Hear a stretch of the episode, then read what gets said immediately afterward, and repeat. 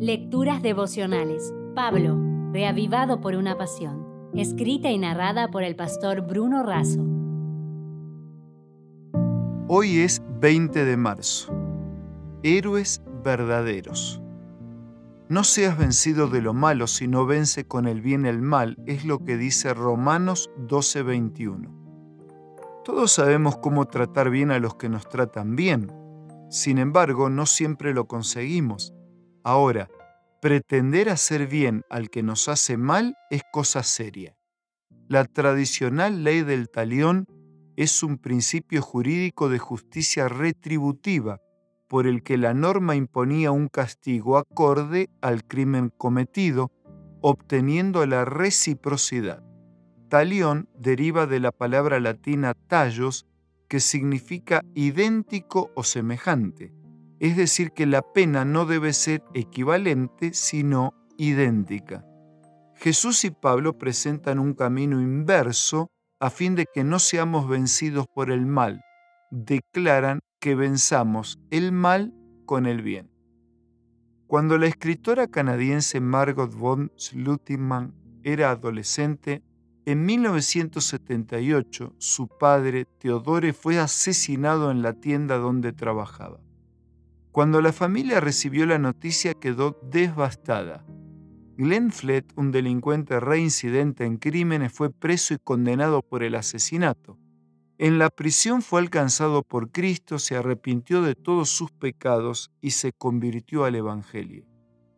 Cuando terminó su condena descubrió que Margot era una brillante y premiada escritora y junto con su esposa hizo una donación secreta en favor de su trabajo. Poco después, la esposa de Glenn recibió un correo electrónico con la pregunta de si ella estaba casada con Ged Flett, el hombre que había matado a su padre el 27 de marzo de 1978.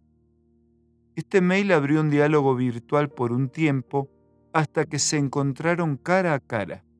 Glenn pidió perdón, lloró y Margot abrazó al asesino de su padre. ¿Cómo fue posible esto? Los amigos le decían a Margot que no reabriera sus heridas. Ella solo respondía, ahora estamos restaurados y tenemos esperanza. Qué tremendo ejemplo de perdón. No importa la gravedad de la situación, no podemos poner un signo de interrogación donde Dios ya colocó un punto final. Bien decía Tertuliano, si quiere ser feliz por un instante, vénguese.